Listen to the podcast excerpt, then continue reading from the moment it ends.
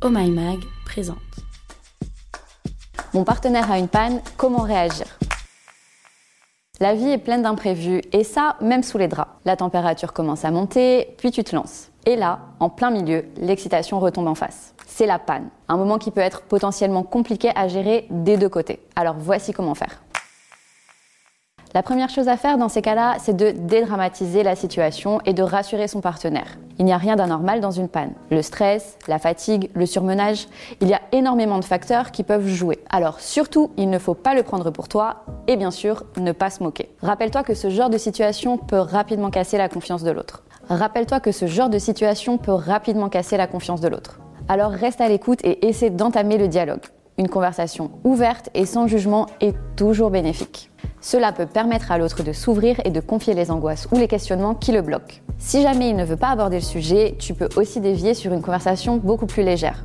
C'est aussi l'occasion de passer un bon moment d'une manière différente. Il n'est d'ailleurs pas impossible que les choses repartent et de faire une nouvelle tentative plus tard. Dans le cas où ça ne marche toujours pas, reprends le même processus. On se rappelle aussi que le sexe, ce n'est pas que la pénétration, alors vous avez toute une nouvelle série de possibilités qui s'offrent à vous. À vous d'être créatif, à deux. Pour ceux qui préfèrent la jouer plus cool, une session de câlin tout doux peut aussi très bien faire l'affaire. Pourquoi ta réaction est importante? Réagir de manière positive et constructive lors d'une panne est essentiel. Ce n'est jamais une situation facile pour celui qui est concerné. D'autant plus que les sujets associés à la sexualité veulent que les personnes ayant un pénis soient performantes. Autrement dit qu'elles aient des érections à tous les coups.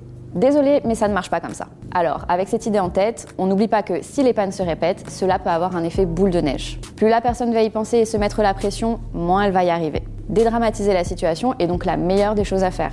On ne veut pas créer de cercle vicieux. Ce ne sera bénéfique pour personne. Avoir une panne est quelque chose de tout à fait normal. C'est comme tout dans la vie les choses ne marchent pas à tous les coups. Et quand ça arrive, la clé, c'est d'être compréhensif et d'écouter. Encore une fois, la communication est essentielle. Alors n'ayez pas peur de vous parler pour dédramatiser. Ça arrive à tout le monde. Et voilà, c'était la question Q du jour. Si ce podcast t'a plu, montre-le nous avec des étoiles et des commentaires positifs. Et puis partage-le à tes potes sur les réseaux sociaux.